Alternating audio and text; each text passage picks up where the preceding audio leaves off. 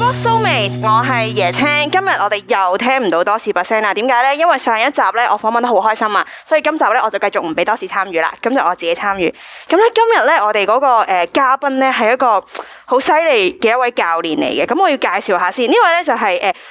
專武館嘅館長梁家安館長，梁家安館長你好啊！係大家好，你好。係啦，咁咧館長咧就係、一個咧推廣呢個日本舞蹈，唔係跳舞個舞啊，係武術個舞，居合道嘅一位誒、呃師尊嚟嘅。咁不如我哋都請啊館長你簡單介紹下咩係居合道先啦。诶、大家好啊！我係诶、呃香港湖山樓專武館嘅負責人。咁咩居合咧？居合係一種攻防嘅劍術嚟嘅。咁有由靜止到發招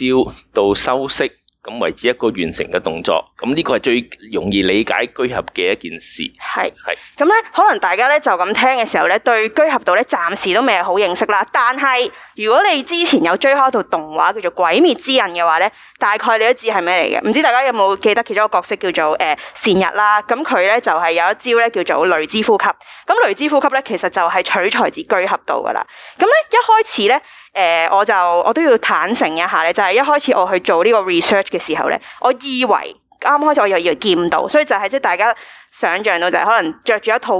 武裝，有個頭笠笠住啦，跟住喺一個草席上面攞住一把直嘅竹劍斬斬斬嗰個就係劍道啦。但係居合道咧就係唔同嘅，居合道嗰把劍咧都係唔同嘅喎。館長可唔可以都形容下你哋把劍係點樣嘅？诶、我哋把劍咧就因為冇鏡頭啦，我係用個純粹咁樣形容好啦啊。诶、有刀鞘啦，係 有柄啦，咁佢一個诶、有個一個痰啦，我哋叫做一個護手嘅動作啦。嗯嗯嗯啊，咁加埋一度一定要有一條诶、下水啦，我哋做呢個喺身上邊嘅一個結啦、纏纏哦住啦咁樣，係係或者呢條繩咧、呢條下水咧，其實有好多功用嘅。咁所以如果練居入嘅時候咧。通常都會一定要出現嘅，即係好少話唔出現呢條下水。哦，嗱，誒、形容下俾聽眾聽先，下水咧就好似誒、一條誒、繩咧就綁住喺個劍嘅劍，即係手握劍嘅嗰部嗰、個位置嗰度嘅，係啦，咁誒、你就當咧，如果佢除出嚟，即我係咪除得㗎？可以除得嘅，即係哦佢其實佢而家大家可能喺誒未有鏡頭啦，我係我用簡單形容啦，佢好啊有個結綁住把劍嘅，係當把劍唔係誒揮動嘅時候咧，佢要綁住佢，咁咧。誒呢個結啦，呢、個結誒有好多個方案嘅，係不過純粹綁呢個叫安全結，等佢唔能夠把劍甩出嚟哦，啦。係綁住個咁樣劍啦，係啦係。，咁呢個就係嗰個用途啦。哦，同埋係誒，即係掛住喺個腰身嗰度冇咁錯啦樣。係啦哦，頭先咧誒，同誒我哋喺誒啱啱開始之前，其實我都同阿館長講過少少咧。原來咧居合嘅修練上面咧係有分幾個部分嘅，咁就分別咧就有呢、個呃誒形制、試斬同埋係擊劍呢冇錯三樣嘢係。咁係咩嚟嘅咧？其實，誒呃形制咧就係、誒一個特定嘅招式。嗯，咁初心者其實你對呢樣嘢冇認識嘅時候咧，你一定要通過一個特定嘅招式，要不停係咁練習，練誒、呃手啦、係啊腰腳配合啦、身體啦，咁、不停係咁練習，練到變咗一個好誒、呃自然反應啦。嗯，咁呢個係招式嘅要求，係係係，咁就誒、呃、試斬啦。試斬就係你點樣去運用呢把劍個人，因為佢呃人個人位，因為佢始終係一把真劍。嗯，因為如果你對人位誒唔充實了解咧，其實做嗰個動作似乎係啱，但係真實試斬落去嘅時候咧，原來係錯，係咁咧就好容易。如果每一次個動作都錯咧，好容易破壞嗰個人，咁咧久而久之呢個人咧會亂咁啊係啦哦。啊，咁所以咁就呢個需要一個好好嘅誒試斬嘅練習啦。哦，咁會唔會其實咧，即真係要開始參與呢個居合道嘅修練之前，我哋係要學咗點樣去企直個人啊，或者係即係個姿勢啊係，當然要呢點樣先去啲攞呢劍啲就係喺形制裏邊咧已哦經交代晒㗎啦，你點哦樣去個姿態點樣去做啦係，啊個呼吸又點樣去配合啦，啲步伐啊嗰啲係係啦。係。咁咁啊頭先我哋提到試斬咧，係試斬係我哋要斬啲咩咧，館長？誒喺榻榻米，嗯呃而家一般嘅暫時供應啦，我嗯哋都係要用日本嘅榻榻米去做翻呢一個嘅練習。咁但係你話哦我見喺誒、呃其實喺坊間咧都會見到有好多誒唔、同嘅愛好者啊，用唔同嘅物料啊，係咁去去去試斬，其實都可以嘅。係啊，都冇話一定啊！誒，你係咪一定要用呢個先至去承認啊？咁嗯誒個人各嘅喜好啦。咁但係你又如果要跟翻自己嘅流派嗯啦，或者自己嗰個誒流派嗰個指引咧，咁我哋通常都會用翻榻榻米， ，OK，係啦，用翻日本席去去做翻呢個嗯係練習。係啦，大家心裏面誒聽眾聽到嘅嗰個榻榻米咧，冇錯啦，就係、平時我哋喺日本會見到嘅嗰一種榻榻米，係啦，即係就會有一塊布圍住咗一啲誒呃草席嘅嗰種啦。咁但係當然試斬嘅時候，嗰只嘅草席咧就係冇嗰個布邊嘅，因為都會誒影響到即係斬冇錯啊冇嘅錯，係動咁啊作。，通常都會拆咗條布邊啦，咁係先至用係啦。咁誒，呃佢寄嚟嘅時候係咪其實就已經冇咗嗰個啊嗰、個哦寄嚟嘅時候已經拆好晒㗎。咁其實日本咧有啲專業誒回收廠嘅，哦，因為榻榻米其實每年佢哋都會換嘅。係因為會污糟啊嘛，會殘舊，係係係咁其實都要去揾人哋收。啊，收咗之後，咁佢哋佢哋就會回回收好晒，清理好晒，係回收好晒，跟住咧就誒輸俾唔同嘅國家嘅愛好者咯。咁嗯呢、其實居合咧發展到今時今日咧，其實都好多國家都好多人練噶啦。係咁當然唔係話誒，即係誒、呃好似劍道推廣得咁人山人人山人海啊，我哋叫做啊好多，因為事實上誒、呃大家推廣發展都唔同。嗯咁但係隨着時間啊，或者傳媒啊，誒、或者媒體啊，多咗人睇啊，嗯多咗人知道啊，原來有呢個舞蹈㗎，啊，我哋都會興趣練啊，咁咁就多咗人需求，嗯或者多咗國家嘅人參與啊，咁啊，日本總部啊，我哋哦，原來咁多人啊，我哋不如去去去運你運你去俾其他係嘅國家，等佢多啲人參與去練習呢樣嘢啦，咁樣。哦，嗯嗯嗯，係啦。咁咧，其實咧，大家而家聽到呢個錄音咧，我而家咧就身處咗咧喺啊專武館嘅道場嗰嗯度嘅。咁、我就見到咧，就係擺住好多呢啲草席喺度咁樣啦。咁啊，形容下先，啲草席咧，其實而家咧就有幾條橡筋咧紮好咗一捆捆咁樣。係啦但係館長，我想問啦，點解咧嗰啲誒呃草席咧要分開幾條橡筋，分唔同即係誒、呃、幾 part 咁樣綁住嘅咧？哦係咪、有分？其實其實咧，因為你我哋每一次練習嘅時候咧，都係將嗰支草席咁去切開，咁係咪會少噶嘛。係咁如果橡筋唔夠咧，你第一刀可能已經將嗰卷草席打開咗，咁、哦，所以要多幾條橡筋咁去綁住。其實就冇話冇話啊三條兩條嘅，咁我係哋計過四條咧係啱好平均綁實佢咁樣。咁即係你去到邊一刀咧，都佢都唔會點樣散開咁樣。幾條係橡筋純粹係因誒希望佢紮得好啲咁解嘅啫。哦。咁啊，你譬如你你你好簡單咁望，譬如誒兩條橡筋得啦，原來唔得嘅。咁係你譬如你兩條橡筋，你中間你中間開一刀，其實佢已經即場散哦，開。明白明白。係啦係啦，因為咧，我誒、呃我睇過誒、呃即係誒、呃一啲片段咧，通常誒、呃、斬呢個草席嘅時候就三刀左嗯右左，跟嗯係咪嗯左右左咧？跟住就收係啦劍係咁啦，唔樣同嘅。嘅招式啦，咁我哋咁樣形容啦，哦係啦。咁我哋誒、呃學嘅時候係除咗要學呢個斬之外咧，嗯我哋仲要學掹刀同埋收刀㗎。係啦，呢個最基本咧，因為你每一個動作其實都要離開個鞘，係做完個動作收翻入個鞘裏邊，係，所以離開個鞘同收翻鞘係必然嘅，係係必然經過嘅，就係咁樣啊啦。係。咁呢一個動作係誒、呃全部人都係同一式嘅動作嚟一模一樣呢嘅個呢個動作，嗯因為啊收刀拔刀咧，就當然有其他嘅變化嘅，因為嗯唔同嘅流派咧，可能拔刀嗰個動作都有小微嘅唔同，嗯係。收刀動作都有啲唔同嘅，咁、哦但係個意義都係一樣嘅啫咁。咁個意義係點樣？可唔可以講多少少啊？點樣嗯誒？即係你話誒個意義就係為咗收刀，定係其實譬如喺我哋掹刀啊、收刀嘅時候個呼吸啊，或者我哋嗰陣時個心態啊，要係哦，點樣？呢、個就牽涉到進入練習嘅時候啦。咁、哦你譬如你準備做呢個動作嘅時候，你一定係全神貫注先嘅。嗯，咁跟住幻想啦，即係你因為其實冇真係冇一個真實嘅對打，咁係純粹係一個好私人嘅，即係一個自己嘅修練嘅時候，係咁你精神一集中咗，模擬咗啦，跟住呼吸啦，隻手係要掂把劍啦，係跟住拔刀啦，做咗個動作啦，完成咗殘心啦，殘心就係一個好控制住四周圍嗰個環境個動作啦，啊係咪嗯係咪冇嘢啦？好啦，跟住就安全收劍啦，咁樣哦，係啦。係頭先館長講嘅時候咧，成個感覺都係好好平靜。但係咧，我本身係一個好心急嘅人嚟嘅，嗯咁會唔會就係好心急嘅人其實就唔適合修練咁樣？诶、其實就唔係係嘅，其實係中意會令你嘅人會改會變，咁真係嘅，因為你中意嗰樣嘢，你就會知道你去了解呢樣嘢，而呢樣嘢會改變咗你嘅，係係啦，心急係你本身自己嗰個性格啫，嗯係啦，咁唔關係話學唔到啊，哦唔明啊會白關係學，個個人每一個人都學到嘅，係係啦，所以就教練就開咗呢啲初心者嘅係啦，初班心別者啦嘅班，等佢啊初次接觸啦，係係咪佢心目中所要嘅嘢啦？嗯哦，點解我咁樣講咧？誒、正如頭先你阿爺姐開始講啦，係咪劍道啊？因為好多同學啦或者係朋友啦，咁佢嚟到誒、啊原來誒、哎呀你哋其實係咪誒劍道嘅道場啊？咁樣、嗯哦，原來佢會玩我。哇、其實我哋我都會解釋話，我哋唔係劍道道場，我哋係一個舊派式嘅道場，即係我哋用真劍練習。咁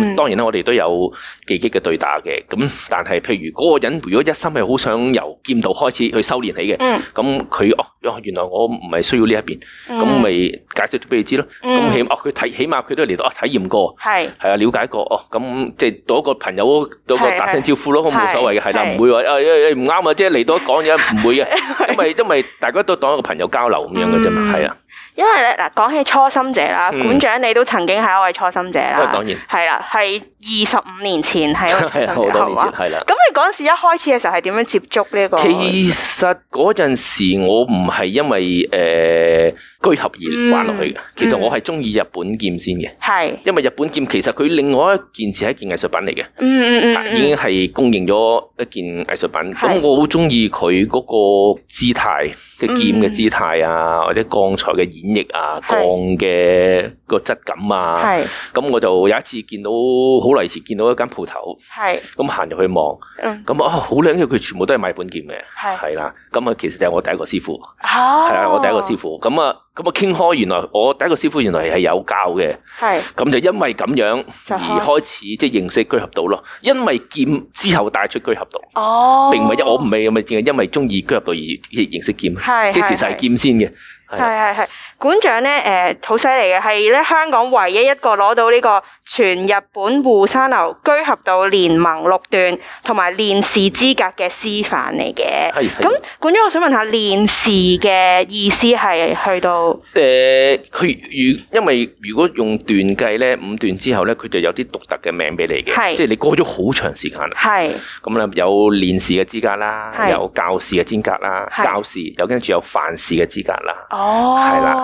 係咁樣，所以你見到我師傅係師範啦，咁嗯哦樣係明啦，白呢個係最後啦。咁點解攞到咧？其實就係、誒、正如你講啦，即係可能其中一個原因啦嚇係就你要達到一個好長嘅時間嘅修練。係咁呢段時間嘅修練練習咧，你從來冇放棄過，嗯好堅持。嗯咁當然咧，你你要喺裏邊，你有有好正確嘅技巧啦，正確嘅思想啦，嗯或者你有教過誒、呃、學生啦，你個嗯學生嘅表達啦，係啦，咁因為你學生嘅表達其實就係你自己嘅表達啫嘛，嗯嗯係啦，嗯嗯咁哦，O K 喎，佢一路即係喺呢個總會睇落嚟啦，呢件嗯事當然係總會睇落嚟，哦，O K 啦，咁佢亦都啊呢個梁先生佢哦喺個流派修練咗好耐喎。嗯咁佢都能夠達到呢個要求喎，咁嗯嗯樣嗯因為堅持都都係一個幾重要嘅因素嚟嘅，即係初頭啦，唔唔一定係練字嘅。係咁日本人會咁樣睇，佢哋會覺得啊，一個外來人竟然能夠咁花咁多時間嗯去堅持去我哋嘅文化係啊，都我哋都會留意佢，一路係喺度咁留意佢嘅表現啊，咁樣或者嗯